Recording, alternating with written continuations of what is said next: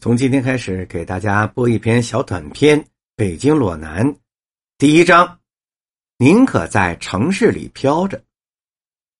周立起的名字太土了，不像是八零后出生的人呐。何况他还是八零后后几年的人。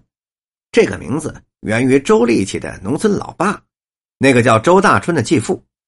周大春是希望儿子成为一个有力气的人，在农村种地。没有力气怎么能行啊？周力气对这个名字是深恶痛绝呀，对周大春也是深恶痛绝。周大春一辈子看不起自己，连自己的儿子那也看不起。他觉得儿子能靠力气生存下去，那就很不错了。周力气知道了周大春对自己的期望如此之低之后，那个叫叛逆的词，让他年轻的血液里是汹涌澎湃起来。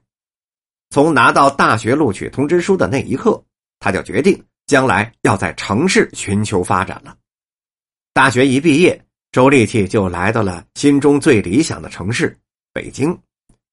宁可在大都市里飘着，周立气也不愿意像父辈那样的面朝黄土背朝天。周立气很长一个时期都把叛逆视为了反义词的，叛逆在他的脑海里跟不孝、混蛋、不懂事。没出息等词是联系在一起的，从字面上的解释，好像是叛逆和逆子的合称。但是不管怎么说吧，他的内心深处有一种叛逆的情节。周立起刚到城里读大学的时候，知识面宽了，隐约感到叛逆的同义词，那就是解放思想。解放思想是政府提倡的，一直到今天，政府还要求继续解放思想。中国第一批富起来的人，无疑是解放思想最快的。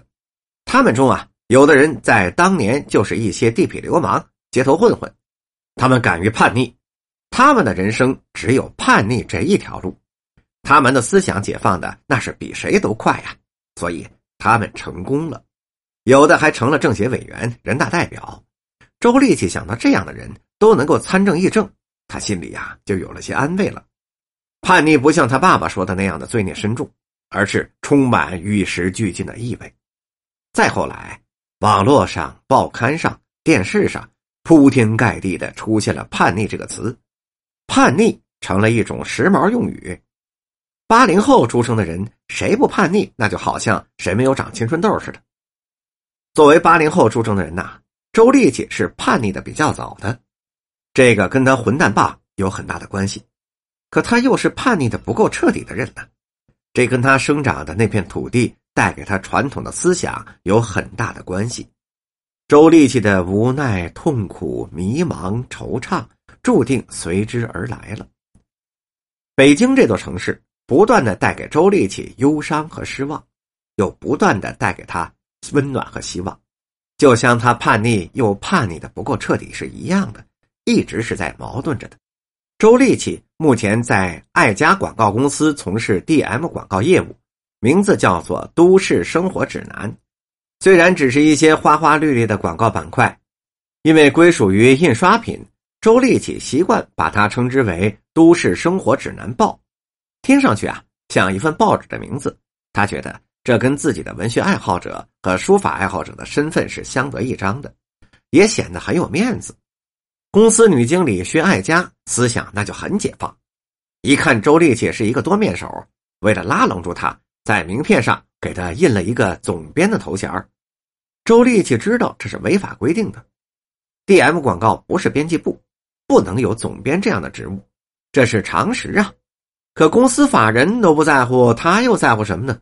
如果不是怕人笑话，给他印上总统，他都会答应的。拉广告是周立气非常不喜欢的一项工作，他曾经向徐爱佳要求只负责撰写广告文案和策划活动，徐爱佳没有同意。公司制定的薪酬待遇没有底薪待遇，只拿提成，这就意味着没有广告业务就拿不到工资。周立气几度是想离开呀，一直找不到合适的工作。现在的大学毕业生遍地都是，有卖肉的。有当环卫工的，像他这样没钱没关系的人，进大公司那是连门也没有啊。干饭店服务员、建筑队壮工、车间工人倒是有底薪，这不在他理想之内呀。凡是属于营销范畴的薪金，几乎那都是跟业绩直接挂钩的。形势逼人，周力气只能暂时先干着了。